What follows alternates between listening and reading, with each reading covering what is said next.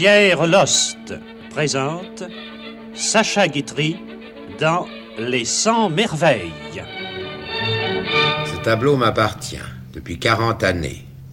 Et c'est vous dire assez la tendresse particulière que je lui porte. C'est le tableau témoin, qui lui-même en a vu de toutes les couleurs. Il a bien fait dix fois le tour de mon bureau. Celui qui nous occupe est un tableau petit, mais c'est un grand tableau parce qu'il est puissant comme l'était Courbet. Les fleurs qu'il a choisies n'ont rien qui soit plaisant, ce sont des soucis ordinaires, et pour qu'elles aient autant de charme, il leur fallait la main d'un maître. D'ailleurs, je pense que Courbet devait y attacher une certaine importance, car derrière la toile, il avait peint ces mots Les soucis et feuilles les roses de la vie.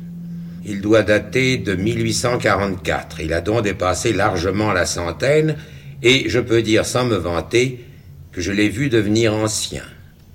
Il y a un mauvais moment à passer pour les tableaux à l'époque où, cessant d'être tableaux modernes, ils courent le risque affreux de devenir de vieux tableaux. Ils ont alors deux routes à prendre. Celle de la vieillesse qui les conduit bien vite à la décrépitude, route au bout de laquelle ils tombent dans l'oubli. L'autre est semée de fleurs et, devenus anciens, la gloire les conduit à l'immortalité. On aime à dire que Courbet avait été le chef de l'école réaliste. Je dois vous dire que pour ma part, je n'aime pas beaucoup ces classifications qui sont faites après coup par des critiques embarrassés, d'ailleurs toujours friands d'éloges collectifs, qui prétendent assigner aux peintres des catégories comme on peut épingler des papillons d'hiver et qui, pour en finir, collent des étiquettes au dos des grands artistes. Je suis plutôt tenté de croire que plus un peintre est grand, plus il est isolé comme les écrivains quand ils sont admirés, comme les grands acteurs quand ils sont admirables. Un talent fait le vide autour d'un grand artiste. Le vide, entendons-nous, il aura pour ami un avocat, un médecin, un architecte, mais un confrère, j'en doute fort. C'est qu'un grand homme, voyez-vous, se fait tant d'ennemis au cours de sa carrière, pour peu qu'il réussisse. Car s'il n'avait que des échecs, il serait porté au nu par tous les incapables et par tous les ratés qui se déclareraient aussitôt ses disciples. Non, Courbet n'était pas, ne pouvait pas être un chef d'école, et s'il n'a pas eu d'élèves, c'est parce qu'il n'avait pas eu de professeur. Courbet était un maître, tant et si bien qu'il fut son maître.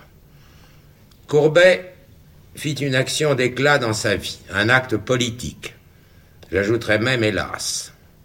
Vous n'êtes pas sans savoir que sur la place Vendôme, il y a une colonne de bronze. Vous n'êtes pas sans savoir que ce bronze provient de canons allemands et autrichiens que l'empereur avait eu l'occasion de prendre à l'ennemi. Vous n'êtes pas sans savoir qu'en 1871, sous la Commune, cette colonne fut renversée. 44 mètres de hauteur et tout en haut Napoléon. Il fallait abolir un souvenir pareil.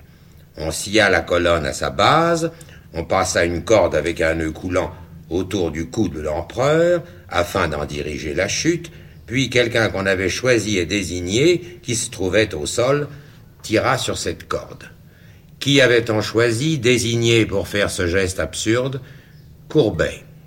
On n'a jamais de peine à trouver des vandales et des iconoclastes. Pourtant, il a fallu qu'on désignât ce peintre.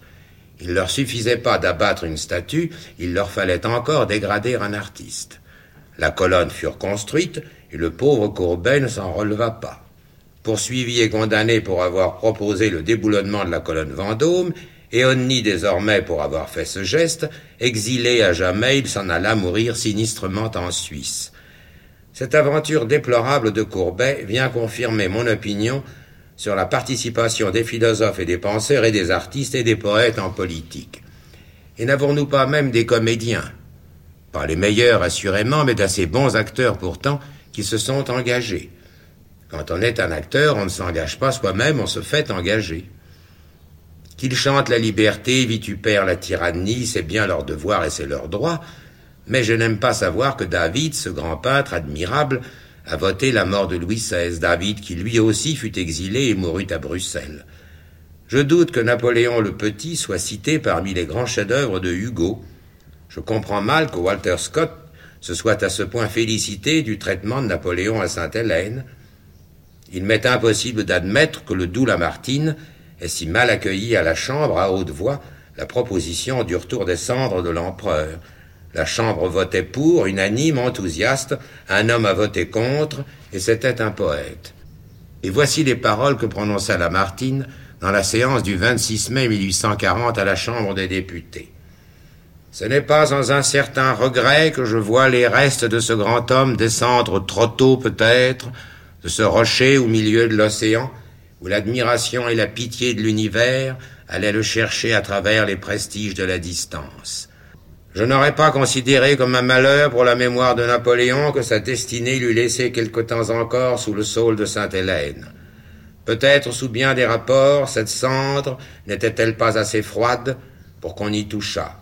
Et sur le monument que vous allez lui élever, souvenez-vous d'écrire la seule inscription qui réponde à la fois à votre enthousiasme et à votre prudence, à Napoléon seul.